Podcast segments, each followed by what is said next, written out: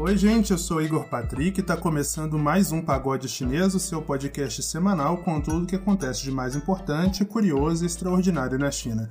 Comigo hoje estão a Maria Rosa Azevedo. Oiê, oi Igor, oi Caleb, oi gente. E pela primeira vez o Caleb Guerra. E aí, pessoal, tudo bem? Caleb que entrou essa semana e já tem um roteiro do Galcal pronto já para o final do mês, Uhul. todo adiantado, todo planejadinho. Que mudança, né, Maria Rosa? Eu queria falar que é uma nova era. Padilha, a gente te adora, mas cara, eu não consigo nem imaginar qual que foi a minha emoção quando eu vi um roteiro do Galcal. Sério, eu nunca tinha visto um. Isso tem que ser colocado em museus. Primeiro roteiro da história do Galcal. Essa semana a gente também está voltando ao normal, né? Com eventos retomando. A gente teve semana passada, né? Que a gente não comentou é, a, a inauguração do Biden, né? A posse do Biden. A gente ainda vai falar sobre isso ao longo desse mês, imagino. E a gente está tendo algumas novidades aí nessa área de China, os eventos de China. Só para lembrar, Observa China, que é o think tank do qual eu faço parte, do qual o Lucas também fazia parte, e que realiza eventos todos os sábados às 10 horas da manhã.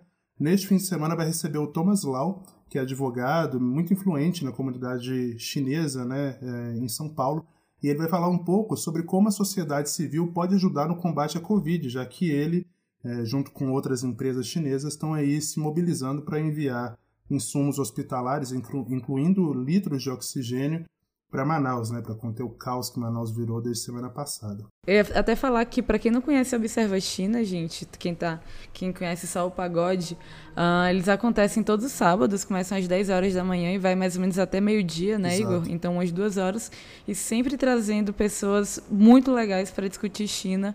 É, então, sem gravação, num lugar onde dá para perguntar bastante. Então, é uma grande conversa sobre China com pessoas muito é, notáveis nessa área aqui no Brasil. Então, só pra, falando como uma pessoa de fora da Observa, que realmente vale muito a pena acompanhar. O site para se inscrever é www.observachina.com. Vai lá, a inscrição é gratuita, facinho, só colocar o nome e e-mail para no dia você receber o seu link para a reunião no Zoom. E segue no Instagram para ficar por dentro também. Vamos começar então o primeiro bloco? Roda a vinheta. A Terra do Meio é o bloco em que a gente aqui do Pagode Chinês coloca a China no centro do palco, recapitulando e explicando as notícias mais importantes da última semana.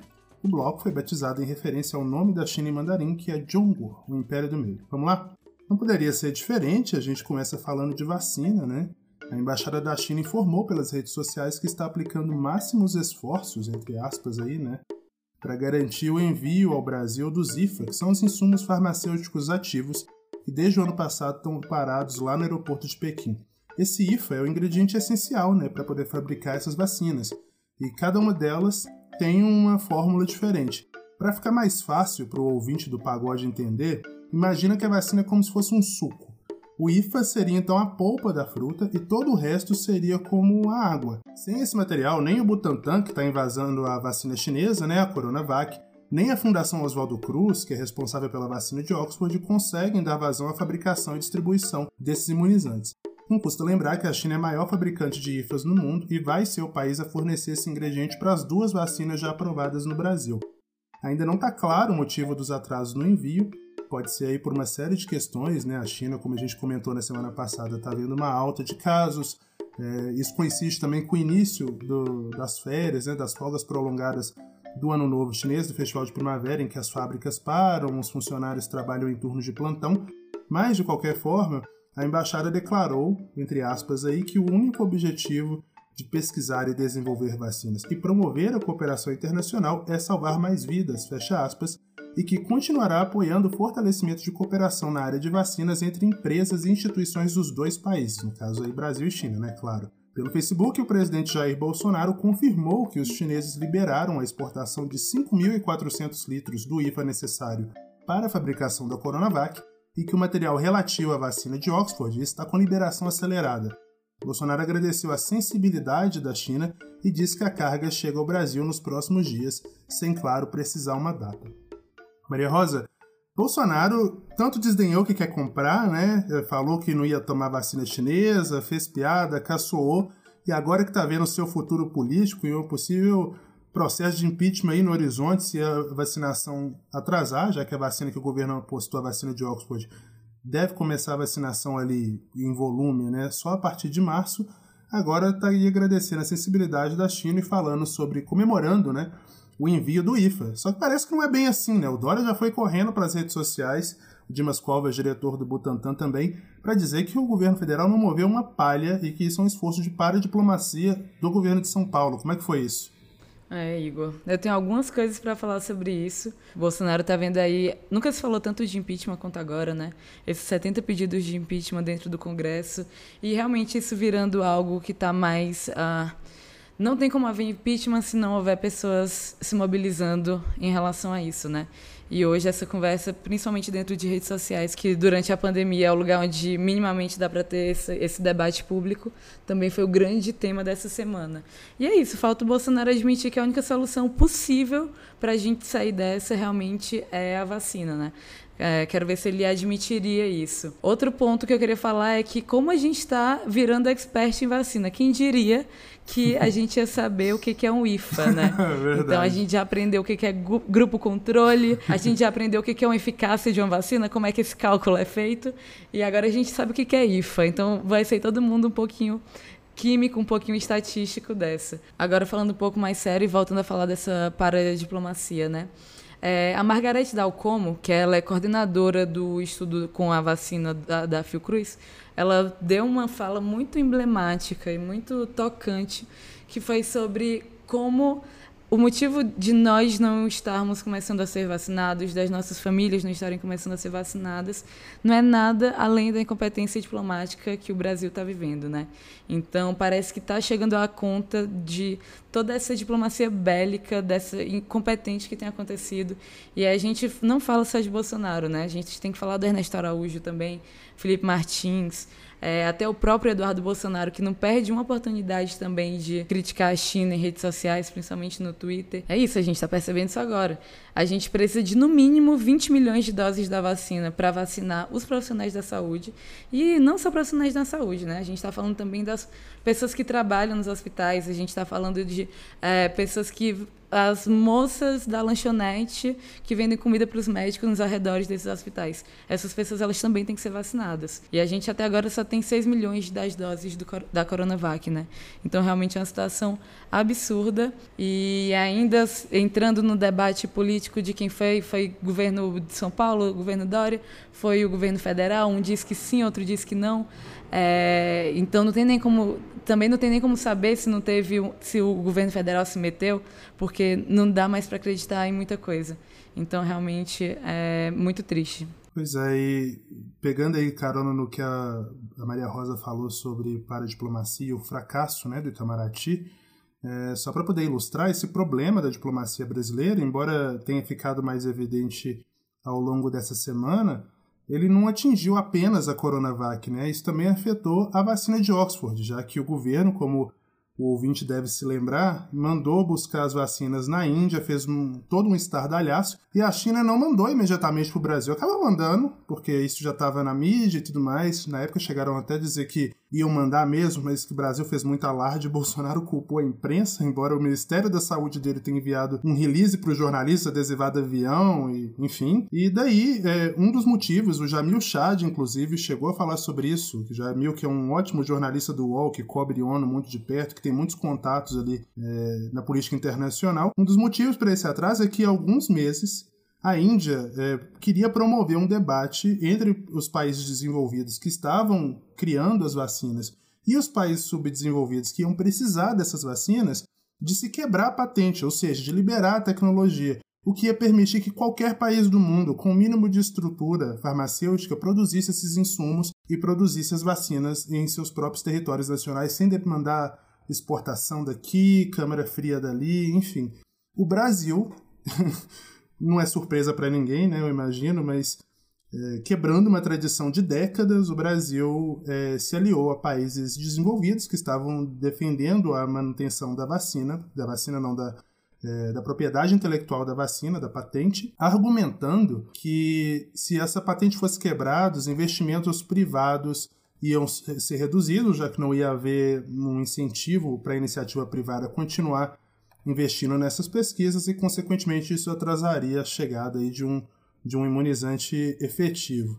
Só esqueceram de mencionar que nos Estados Unidos, na Europa e inclusive aqui no Brasil também, boa parte desses incentivos para pesquisa, para testagem, enfim, a, a própria remuneração desses professores ao longo de décadas, pessoas que criaram essas tecnologias, é pelo, pelo, pelo governo público, né? Tipo, pela iniciativa pública. Não, isso não vem de empresa. Mas enfim, é, eu acho que eu já estou diversando demais, é só para externar um pouco uma raiva e uma angústia que eu acho que todo mundo está sentindo de não ser vacinado ainda, né? Bora à próxima notícia. A China está construindo um enorme muro nas fronteiras entre Vietnã e Mianmar, de acordo com o que reportou aí a rede de TV australiana ABC ao longo dessa semana. Citando reportagens da Xinhua, a ABC informou que esforços próximos ao Vietnã se concentram principalmente na área ali próxima ao rio Beilun, que fica na província autônoma de Guangxi. A região não possui grandes barreiras geográficas naturais e era descrita, entre aspas, aí, como paraíso de contrabandistas, um dos principais pontos de tráfico de drogas no país. Já na fronteira entre a província chinesa de Yunnan e o país, né, Myanmar, a China terminou no finzinho de dezembro uma cerca que se estende por 659 quilômetros, só para você ter uma ideia aí da extensão, a fronteira total tem é, uma extensão de 2 mil quilômetros, então é significativo, né? Quase um terço de toda a fronteira entre os dois países. Por lá, além do tráfico, cruzamento irregular de um país para o outro, o principal problema é o tráfico de meninas, levadas à China para suprir o déficit feminino aí, causado pela política do filho único, já que enquanto vigorou essa política, né, que permitia as pessoas teriam só filho, houve um número altíssimo de abortos de fetos femininos porque as famílias queriam ter um filho homem e não queriam, entre aspas, queimar a chance né, com uma menina, por mais horrível que isso soe. Repercutindo o assunto, o jornal nacionalista Global Times informou que as duas barreiras servirão para conter os casos de Covid e alegou aí um aumento de infecções nessa parte do país devido a esse cruzamento de um lado para o outro. Caleb, é uma notícia que vem se desenvolvendo desde o final do ano passado. A China justifica aí com Covid. É, de fato, é uma questão importante para a China, né? Manter é, o país livre de casos de transmissão doméstica. A gente está vendo aí todo o transtorno que a circulação do vírus está causando na China agora. Mas não, há, não dá para negar né, que essas duas fronteiras são fronteiras muito sensíveis por tráfico de meninas e, e, mulheres, né, jovens mulheres, que vão para a China se casar com homens, sobretudo na China rural. Né? Exato, né, Igor? É, esse tipo de notícia, na verdade, não me surpreende. É, como você disse mesmo, a, essa fronteira natural que a China tem com os países ali ela é natural, ela, ela existe, mas ela é bastante estreita. Então sempre foi muito fácil cruzar ilegalmente. E são exatamente esses dois problemas mesmo que você falou. A guerra das drogas ali naquela região, ela é muito intensa e muito sangrenta às vezes. E a gente sabe que o combate, por exemplo, das drogas lá na China é bem mais é, enfático que aqui no Brasil. A gente sabe que o tráfico de drogas na China é punível com pena de morte. E ali, naquela fronteira, eles realmente tinham um acesso muito mais facilitado para é, trazer drogas para a China. E claro, também existe um grande problema na China que a sociedade sabe e que o governo também tem ciência, que é, na verdade, um problema demográfico, que os sociólogos da China é, também gostam de estudar e entender, que é o fato de que na China existe, em termos comparativos, é, 118 homens para 100 mulheres. E isso traduzindo em números chineses, é, a gente tem o dado de que existem milhões e milhões e milhões de homens que não têm é, mulher para parejar. E estes são, é, na verdade, os famosos Guangguan, que significa literalmente galhos secos. Então, na árvore genealógica da família deles, eles são considerados o fim da linha. Eles realmente não encontram mulher. É, e tem, por exemplo, uma vila lá na China que é conhecida como a Vila dos Solteiros, porque as últimas mulheres que restaram ali, elas é, foram tentar a vida na cidade grande, né, para não ter que trabalhar na roça todos os dias e aí é, ficou uma vila inteira de homens é, que estão envelhecendo solteiros. E tem realmente muitos homens na China que não, tem, não encontram mulher. Então isso facilita é, que, principalmente nas regiões rurais ali do sul da China, haja esse fenômeno social que é tentar buscar mulheres é de uma forma ilegal, né, até muitas vezes traficadas desses países para dentro da China para servir de esposa para esses caras. Como aquela região ali do sul da China é uma região muito montanhosa, com milhares de estradas de terra, que não estão às vezes nem catalogadas no mapa, esse tipo de tráfico, né, tanto de drogas quanto de mulheres, ele ele acontece. Então eu vejo é, essa decisão, né, para controlar esse tipo de coisa e, e não deixar que isso aconteça com mais ninguém, eu vejo essa decisão de criar uma barreira ali, já que é natural, não está servindo, criar uma barreira para que é, impeça homens de, e organizações, enfim, de fazer esse tipo de coisa. A ByteDance, dona do TikTok, anunciou esta semana que está lançando um novo serviço de pagamentos dentro do Douyin, que é a versão chinesa do aplicativo. Agora, quem usa esse TikTok chinês, né, por assim dizer, vai poder comprar utilizando a carteira do Douyin Pay. O serviço promete bombar ainda mais as lives de e-commerce que se tornaram muito populares na China nos últimos anos. Por lá, influenciadores faturam alto permanecendo ao vivo por horas, vendendo produtos e faturando comissões generosas. Eu cheguei até a ver recentemente uma história muito louca de uma influencer que faturou assim, o equivalente a um milhão e meio de dólares vendendo casas ao longo de cinco horas por meio de uma live numa dessas plataformas. Então, um, um fenômeno assim bem grande. Com essa integração, né, que o, o Douyin está querendo fazer, um usuário que está assistindo a uma dessas lives vai poder comprar o produto sem sair do aplicativo e com poucos cliques. O Douyin já oferecia essas opções de pagamento usando as duas ferramentas mais populares do país, que são o Alipay, o de Fubao, né, e o WeChat Pay, que juntos dominam aí 90% do mercado. A nova função deve, portanto, aumentar a concorrência por essa fatia lucrativa do sistema de pagamento chinês. Ainda não há informações sobre uma possível implementação dessas ferramentas, né, no TikTok normal, né, por assim dizer, o TikTok internacional que só funciona fora da China continental. Maria Rosa, que é a nossa mulher dos, dos sistemas de pagamento aqui, vai falar um pouquinho hoje, não só dessa questão, né, da nova ferramenta do Douyin, mas desse fenômeno, né, Maria Rosa, que viraram essas lives de e-commerce e como essa solução da ByteDance é uma jogada de mestre para poder integrar uma coisa a outra, né? Já que eles têm a plataforma de fazer a live e também vão ter aí uma plataforma de pagamento sem passar por atravessadores, né? Que nesse caso são a Tencent, que é dona do WeChat, e o Ant Group, que é dono do Alipay. Como é que fun vai funcionar isso aí, Maria Rosa? Quais são as suas expectativas para essas mudanças? Ai, eu adoro essas notícias, Igor. Estou muito feliz de estar aqui nesse momento. É o meu momento de brilhar, gente. Não, brincadeira que eu vou fazer. Não pode ser muito demorado, né? O comentário. É... Mas, então, acho que tem vários fatos interessantes sobre essa notícia. O primeiro é que é, de novo, um, sistema de pagamentos, um braço de pagamentos, né? Que está saindo de uma rede social.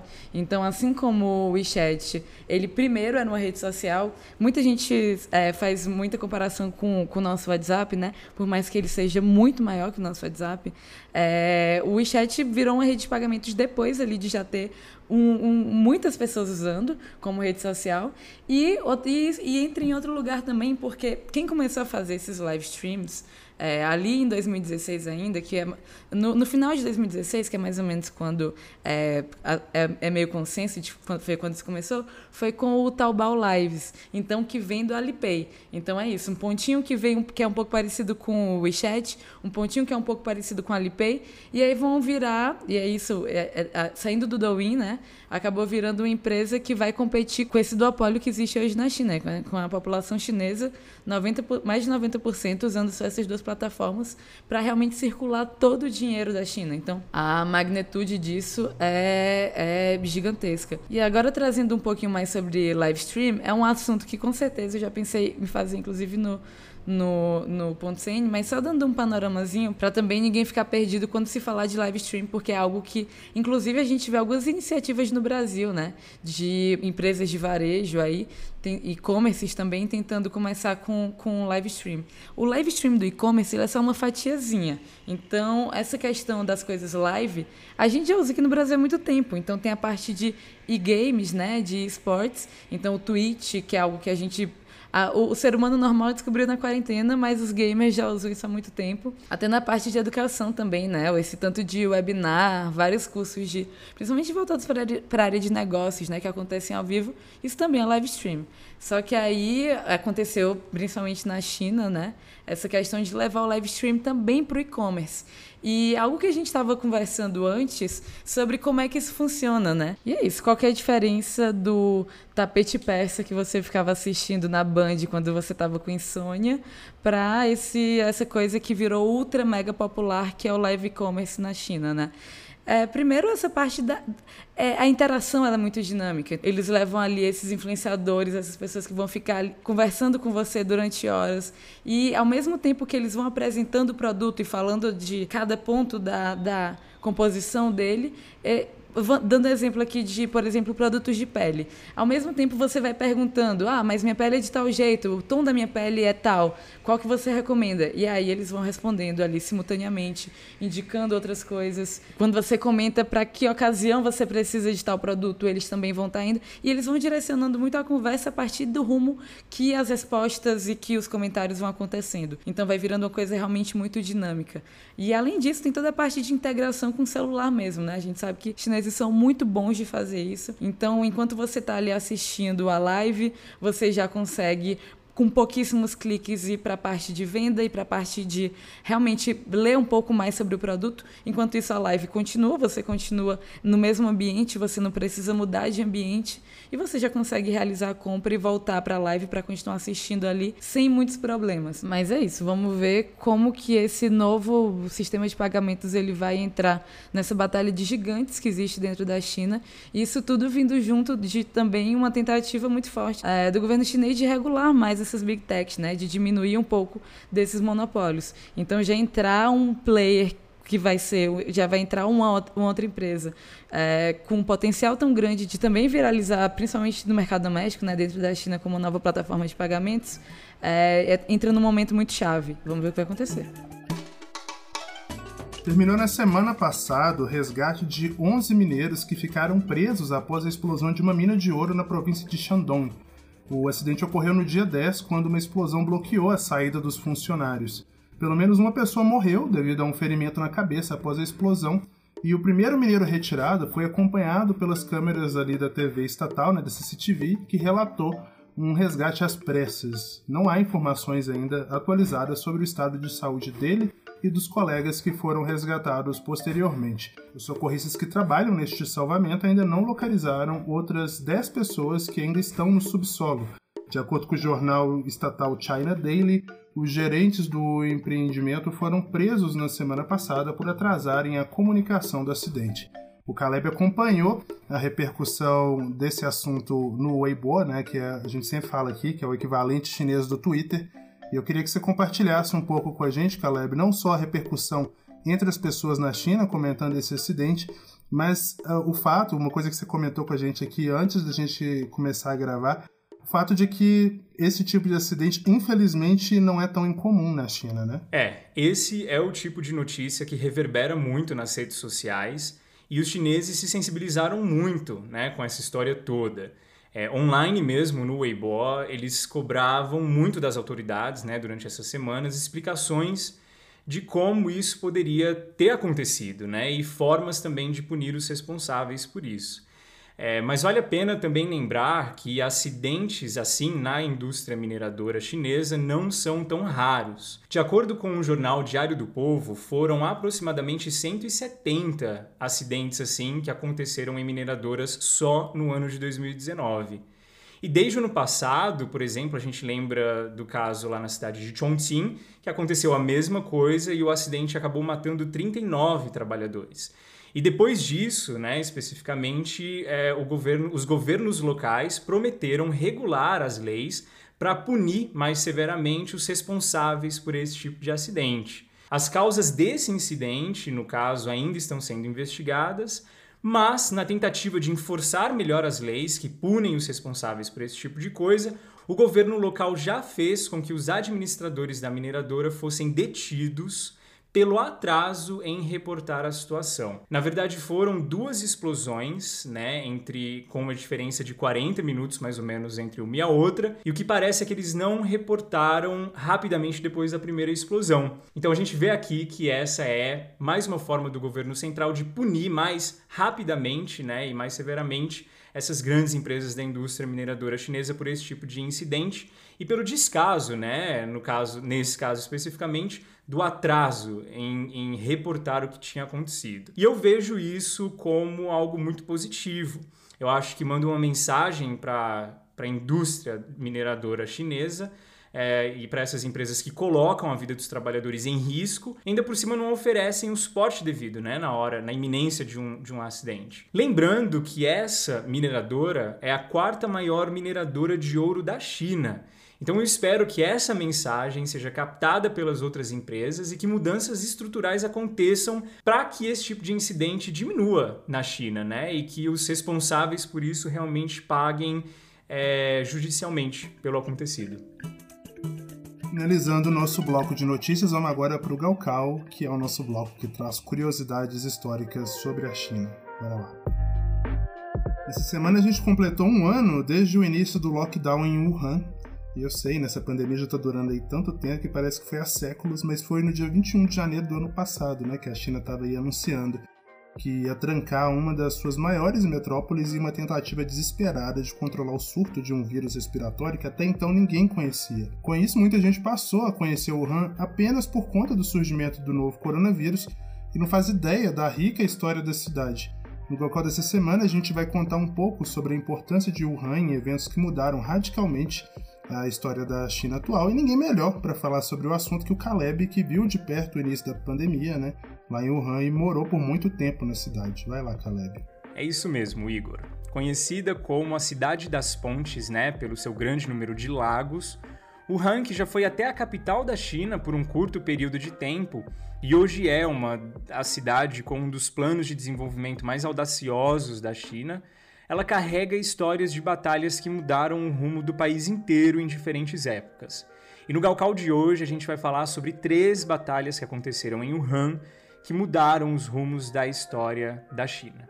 A primeira dela é a mais antiga, ali no finalzinho da dinastia Han, mais ou menos 200 anos depois de Cristo, é conhecida como a Batalha dos Penhascos Vermelhos. Ela é considerada a maior batalha naval da história da China e uma das maiores da história do mundo. É também conhecida por ter levado a derrota de um dos maiores estrategistas militares e políticos que a China já viu, um cara chamado Cao Cao, que apesar de ter é, tentado treinar né, uma infantaria e soldados que nunca tinham batalhado na água, apesar de tentar treinar essas, esses caras para enfrentarem essa guerra, né, uma guerra contra um povo que já estava bem mais acostumado a, a, a, guerrear em cima de barcos, ele não conseguiu vencer essa guerra. E no imaginário da cidade, do, do povo urranês, essa é uma batalha muito importante porque leva ao fim da dinastia Han e o começo né, do, dos três reinos, do período dos três reinos.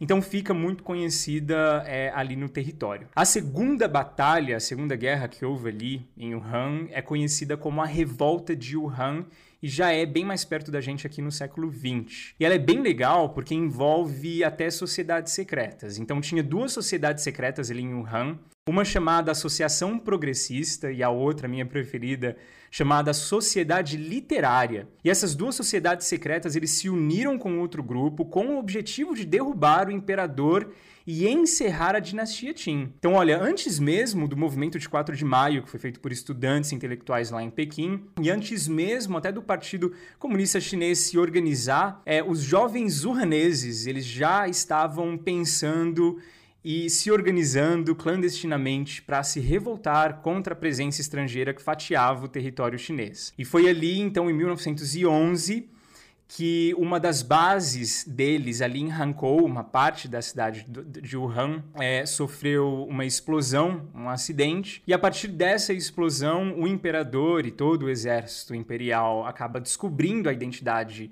é, dessas sociedades secretas, né? Acaba descobrindo os intelectuais, os estudantes e os sonhadores, os revolucionários que faziam parte dessas sociedades. E com essa identidade agora revelada, essa galera pensou: bom, a gente precisa então ir para a guerra. E foram para a guerra muito ambiciosos, né, com um espírito inquebrável e indomável, e conseguiram é, estabelecer ali em Wuhan um governo militar uma das primeiras revoltas organizadas, feitas com sociedades e com jovens e com estudantes para tentar é, derrubar o Império Qin. E, claro, falando de um ano, né, depois que aconteceu o grande lockdown da cidade de No qual né, eu participei, eu fiz parte, eu estava lá no começo quando a cidade foi fechada, é a terceira guerra que definitivamente coloca Wuhan no mapa e coloca o povo hanês nos livros de história é a guerra contra o coronavírus. E diferente de toda guerra, a guerra dos urraneses contra o coronavírus começou muito desproporcional. Independente de como e onde o vírus começou a ser transmitido entre humanos, né? Até porque isso não é uma, uma questão fechada ainda. O fato é que ele foi reconhecido em Wuhan num grupo de pouco mais de 40 pessoas que trabalhavam no mercado ali de frutos do mar, ali na parte da cidade é, que chama Hankou. E eu tava lá em Wuhan,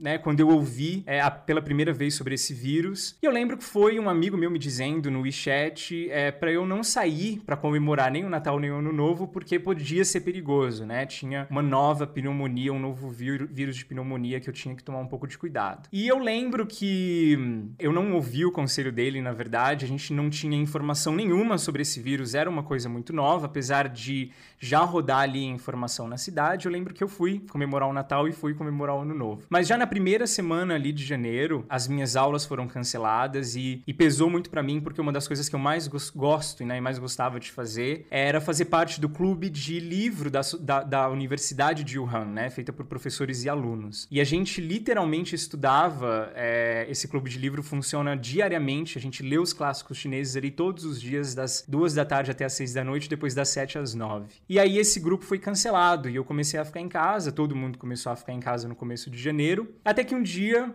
eu lembro de acordar às 8 horas da manhã com a notícia de que a cidade ia fechar às 10. Eu não lembro de ter tido medo ou de ter ficado desesperado. Eu lembro de querer tranquilizar a minha família. Eu queria muito falar aqui com o Brasil, falar que eu estava bem, falar que eu estava seguro, que a universidade já tinha entrado em contato comigo e estava tudo caminhando, né? Que eu estava bem assistido e servido ali. E eu também queria muito ir é, para o mercado perto de casa para comprar algumas coisas para abastecer minha casa. E eu lembro também que na primeira noite que a cidade fechou, o povo ranês decidiu sair nas janelas dos quartos, sair nas janelas do, do, do, dos apartamentos e gritar palavras de comando, palavras de conforto. Cantaram, inclusive, o hino nacional chinês, né, de uma forma muito nacionalista até. É, e ecoou esses gritos e esses hinos, enfim, por meia hora ali. E foi incrível sentir o espírito dos urraneses é, se unindo para travar essa batalha. E eu lembro também que nos dias que se passaram, eu continuei levando, por exemplo, meu cachorro lá embaixo para caminhar caminhar e tudo tava muito quieto, não tinha quase mais ninguém descendo, mas a vida para mim tava entre aspas é, seguindo normal. Eu sempre fui alguém que ficou muito mais dentro do apartamento, mas eu ainda descia para correr ou para caminhar. Até que um dia uma das síndicas do nosso condomínio me viu saindo enquanto ela limpava lá o portão lá embaixo e ela falou: "Olha, não precisa sair do apartamento, fica dentro, fica seguro". E a gente já combinou aqui, né, entre nós que se você, se, se qualquer pessoa do prédio precisar comprar algo, a gente já tem um grupo, já me adicionou no grupo ela. É só pedir pra gente que a gente tá organizado, é uma pessoa que vai lá comprar, é um grupo de pessoas que vai lá comprar, né, do condomínio inteiro, e a gente traz aqui embaixo, vocês vêm buscar, vocês não precisam ter contato lá fora, vamos se cuidar. E eu lembro que esse foi o espírito do povo de Wuhan, sabe? De ajudar um ao outro, é, para evitar contato. Eu lembro também de um grupo de amigos pessoais que começaram atendimentos online de aconselhamento e ajuda psicológica, sabe?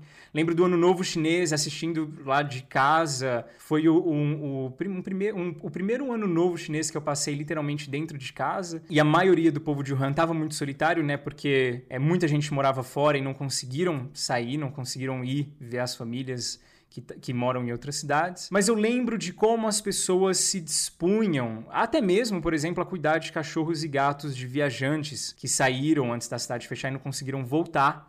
Sabe? E esses grupos de ajuda foram criados de uma forma bastante orgânica para que as pessoas se ajudassem nesse momento que todo mundo percebeu que a gente estava lutando uma guerra ali. Lembro da construção dos hospitais, a construção veloz desses dois hospitais e da seriedade com a qual tudo foi tratado. Então, assim, toda guerra requer a tomada de decisões difíceis e fechar completamente a cidade de Wuhan foi uma dessas decisões, né? E o povo de Wuhan entendeu isso e entendem até hoje. E também como toda guerra, existem erros estratégicos e todo mundo sabe. Eu estava no sofá lá quando o prefeito de Wuhan veio em rede nacional pedir desculpas e depois deixar o cargo. Como toda guerra também, é, existem acidentes de percurso, né? Muitas vidas foram perdidas. Mas o foco do Galcal de hoje é o mérito da guerra vencida. E o mérito da guerra vencida contra o coronavírus em Wuhan é dos wuhaneses. O povo de Wuhan, que sempre teve um espírito resoluto, revolucionário, de sociedades secretas e ajuda mútua, de tentar aprender de última hora qualidades que precisavam para vencer, por exemplo, uma guerra é, num território, num ambiente que eles nunca tinham lutado antes. O mérito foi, então, e sempre vai ser do povo de Wuhan, que conseguiu reverter a tragédia da cidade em exemplo de cooperação,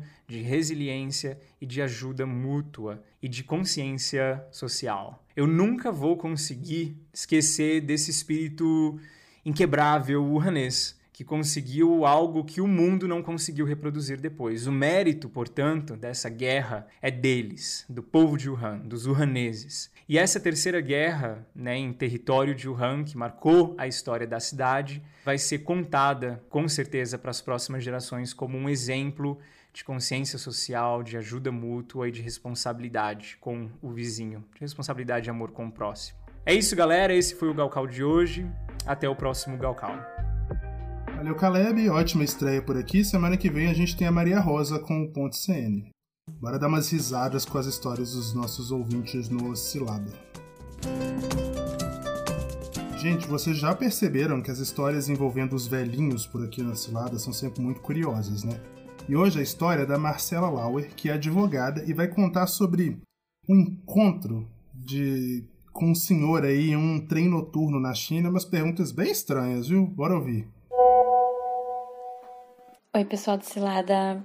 Quando eu estava na China, eu acabei tendo por duas vezes encontros acidentais com chineses. E Nesses dois encontros, uh, aconteceu dos chineses me fazerem algumas perguntas um tanto esquisitas. Uh, papo vai, papo vem, eles sempre acabavam me perguntando sobre com que idade eu queria casar, se eu casaria com chinês, se eu criaria meus filhos na China, e por aí vai. A primeira vez que isso aconteceu, eu achei muito engraçado, né? Logo num num primeiro encontro, fazer me tratar como se eu fosse uma potencial esposa. Na segunda vez eu já não, peraí, existe um padrão. Aí eu perguntei para uma amiga minha sobre essa forma de flertar dos chineses. E ela me esclareceu que realmente é uma forma que eles têm de educadamente demonstrar que estão interessados em você.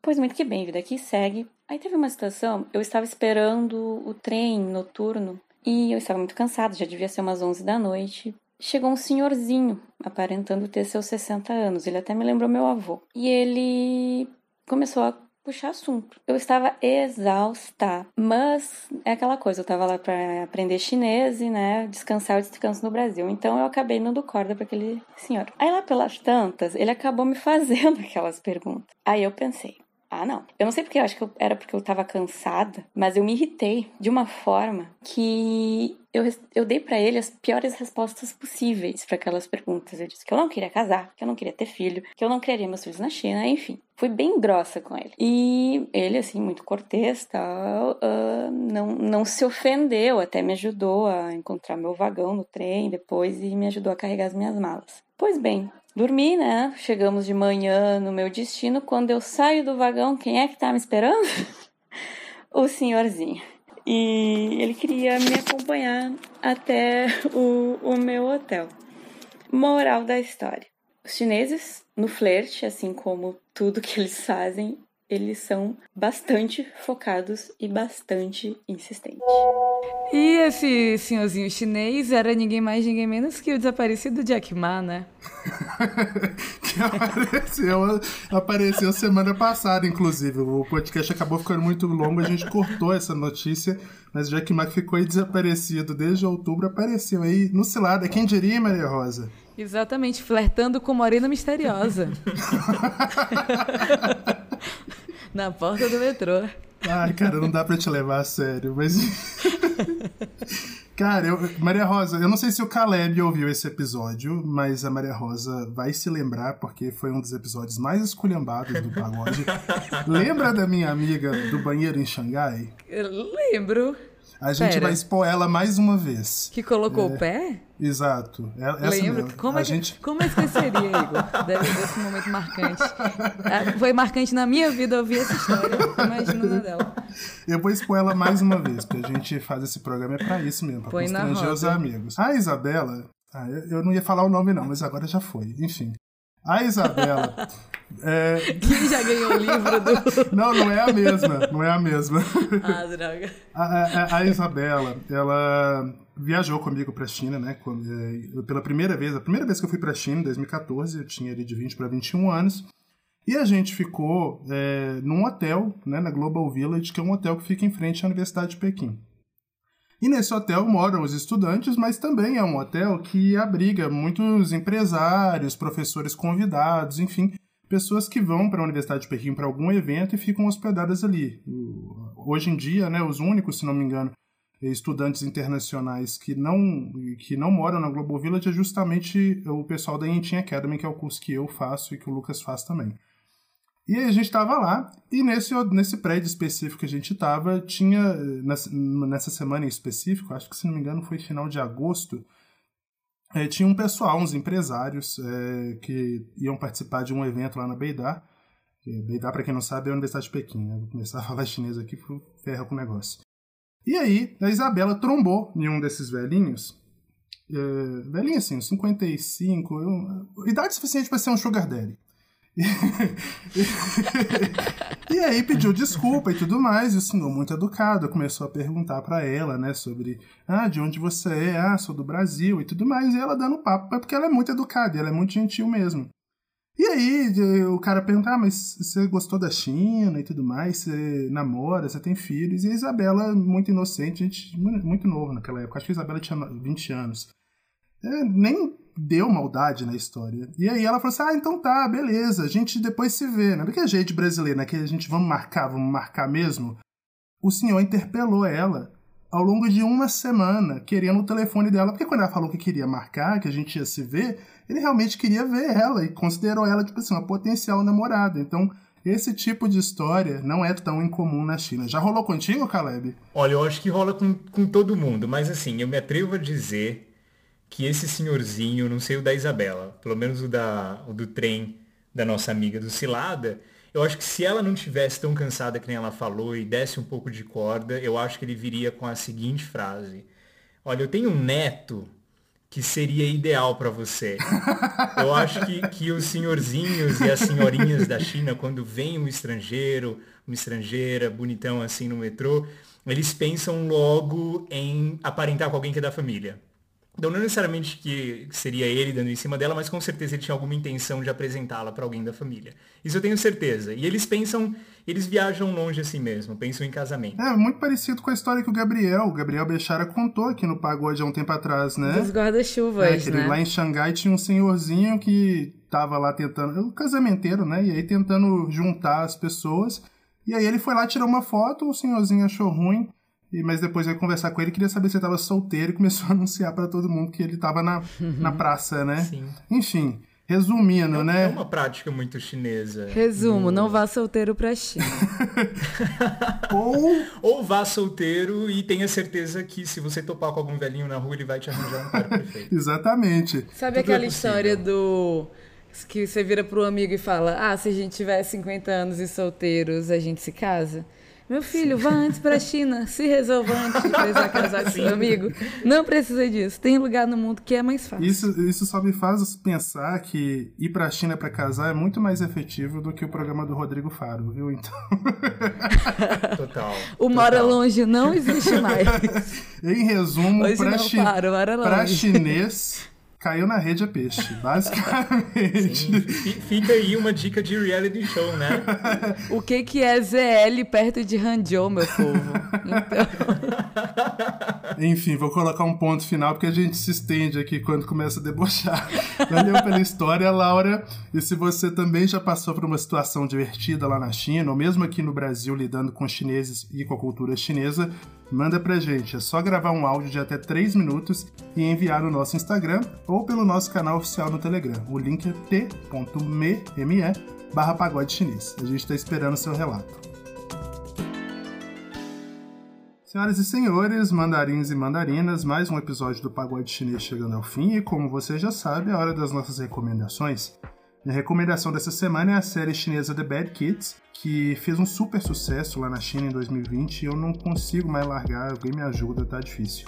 Eu não vou dar muitos spoilers aqui, porque é uma série de suspense e tem tanta reviravolta que você fica até meio zonzo, assim. Basicamente, só para o pessoal ter uma ideia do que se trata, a série vai contar a história de três crianças, o Yan Liang e a Pupu, que se juntam aí por dificuldades na vida, né? A Pupu tá querendo encontrar é, o pai, se não me engano, agora eu não vou lembrar. O Yan Liang tá no orfanato, o Chao Yang é filho de uma mãe divorciada, o pai tá em outro casamento, tem uma outra filha, enfim. Eles se juntam e um dia, por acaso, enquanto eles estão ali num ponto turístico chinês, eles testemunham um assassinato brutal, assim. A partir daí, o caminho deles se mistura muito com o do assassino e a coisa vai tomando um rumo muito inesperado. É, essa série está disponível aqui no Brasil, de graça, porém com legendas em inglês e espanhol, no aplicativo de streaming iQIYI que tem um monte de séries da China e do Japão, da Coreia, enfim.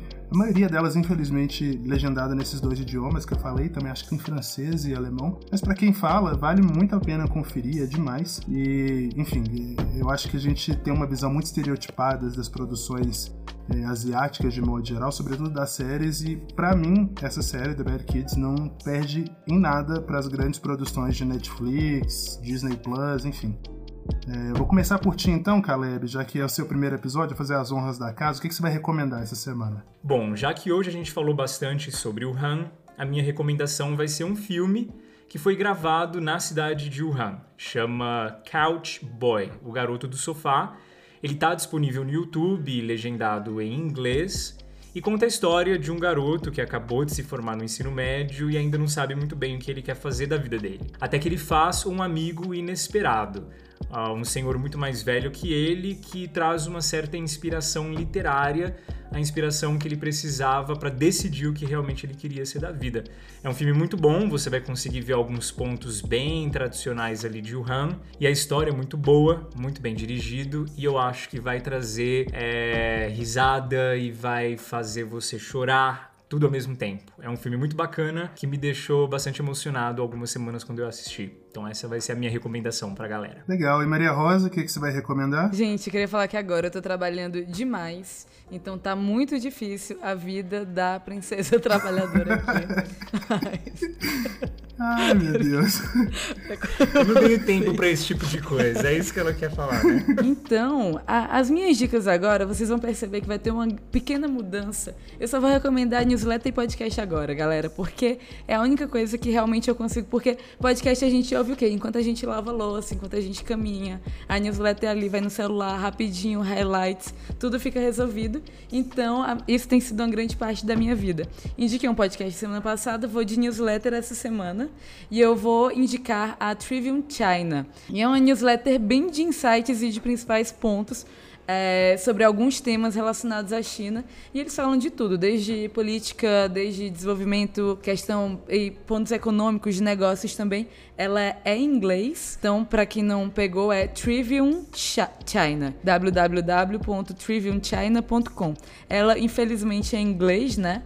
Não tem em português, mas ela é diária e realmente traz alguns pontos muito legais. Inclusive se você trabalha, é, que tem algum tipo de relação no trabalho com China, ela é importante para saber desses, é, desses pontos principais. Legal. Acho que é a primeira vez que as nossas recomendações não tem pelo menos um livro, né? Mas. Eu não sei mais ler.